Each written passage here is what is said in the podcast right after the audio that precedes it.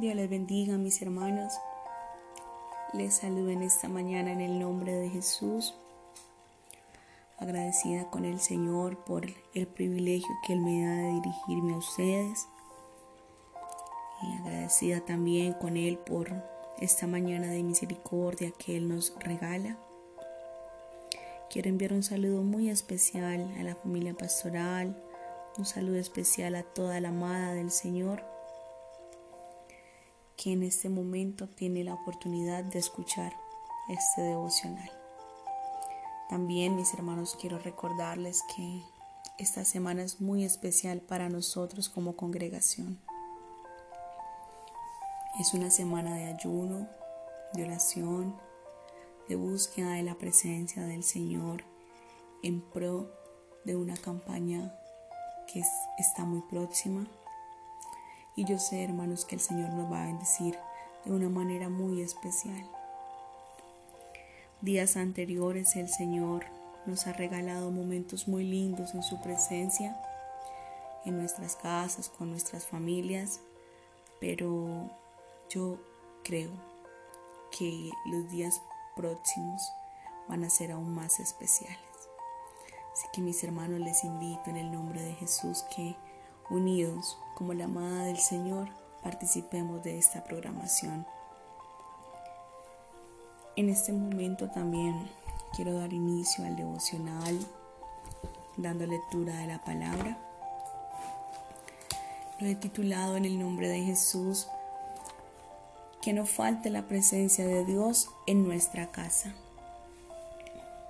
Y para ello quiero dar lectura de la palabra en San Mateo, el capítulo 25, del versículo 1 al 4, que la letra dice, Entonces el reino de los cielos será semejante a diez vírgenes, que tomando sus lámparas salieron a recibir al esposo. Cinco de ellas eran prudentes y cinco insensatas. Las insensatas Tomando sus lámparas, no tomaron consigo aceite. Mas las prudentes tomaron aceite en sus vasijas juntamente con sus lámparas. Gloria a Jesús. En el transcurso de nuestros días, en nuestra casa, se pueden ir acabando muchas cosas se van acabando los alimentos, se van acabando los recursos materiales, se van agotando los recursos económicos, pero algo que no puede faltar es la presencia de Dios.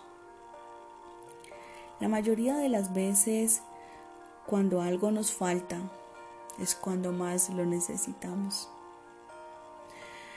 Cuando algo nos falta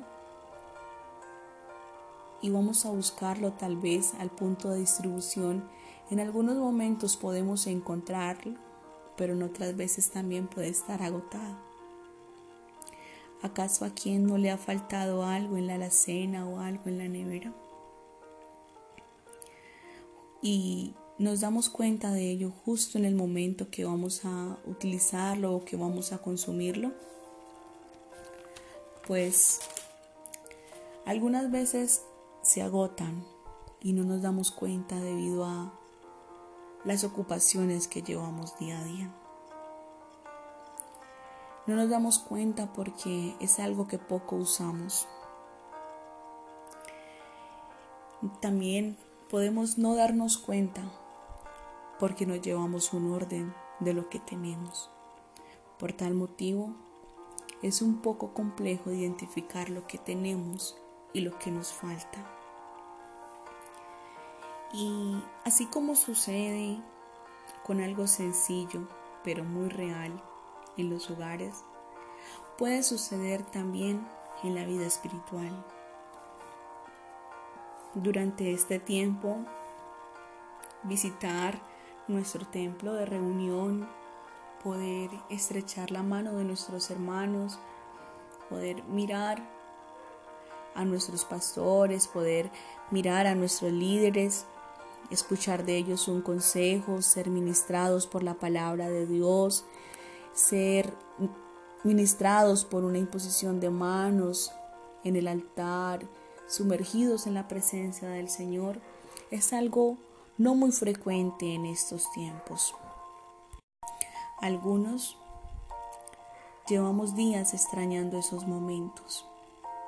Otros hemos decidido dejar que Dios nos toque y derrame de su presencia en nuestros hogares.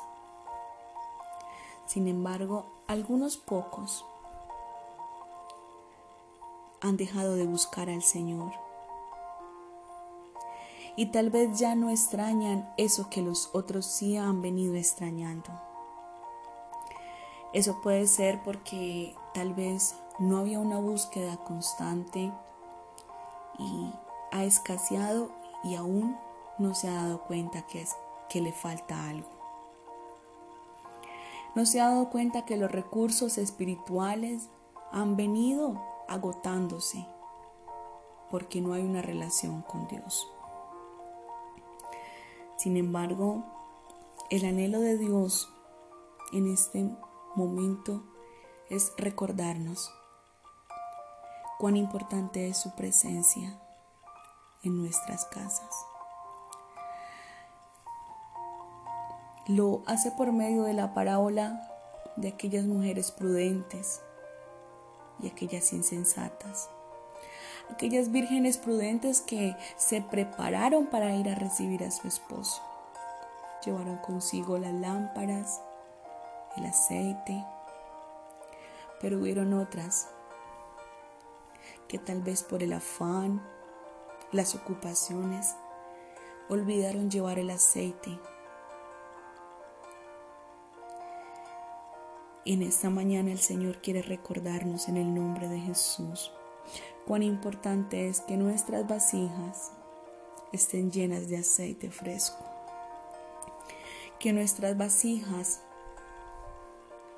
estén rebosantes de su presencia y nos hace una invitación a buscarle a Él de una manera constante, porque no sabemos ni el día ni la hora en que nuestro amado ha de venir por su esposa. La palabra del Señor en Primera de Juan, el capítulo 4, el versículo 13, dice, ¿cómo sabemos que permanecemos en Él y que Él permanece en nosotros? La respuesta es porque Él nos da de su espíritu. Así que mis hermanos, en esta mañana, en el nombre de Jesús, quiero invitarles a que unidos vamos a preocuparnos a que la presencia de Dios se derrame en nuestra casa.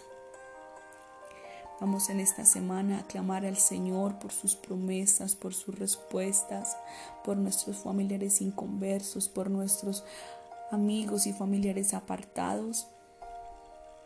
Pero a su vez vamos a decirle al Señor que derrame de su unción sobre nuestras casas.